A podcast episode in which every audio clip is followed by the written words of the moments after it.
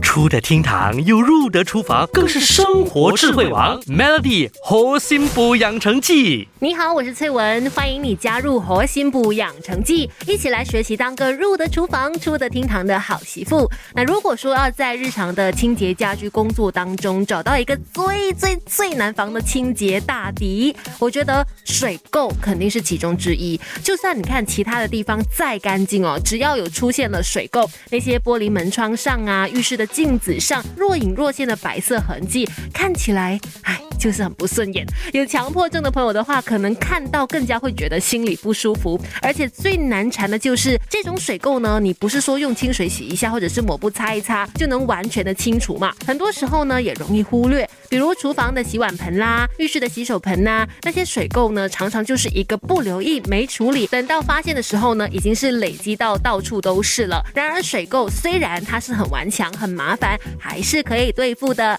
今天就来说说为什么会有水水垢的出现，又应该怎么解决呢？那水垢的产生呢，主要是因为水质。我们都知道生水里面是有很多的细菌的，要过滤才能够转为可以使用的水嘛。而在水分过滤啊蒸发了之后，水当中含有的金属成分，比如说钙离子啊、镁离子，其实它们并没有消失。时间长了，这些重金属呢累积下来，就会成为水垢。所以，当你明白这些白白的水垢它是属于碱性的，只要达到酸碱平衡，就可以去除它们了。又或者是使用一些弱酸性的清洁剂，基本上就能够很轻松的去除水垢了。那我们明天再继续告诉你有哪些弱酸性的清洁剂能够让厨房、浴室摆脱水垢。继续守住活心补养成记，Melody 活心补养成记，每逢星期一至五下午五点首播，晚上九点重播，由美心和翠文与你一起练就十八般武艺。嘿呀！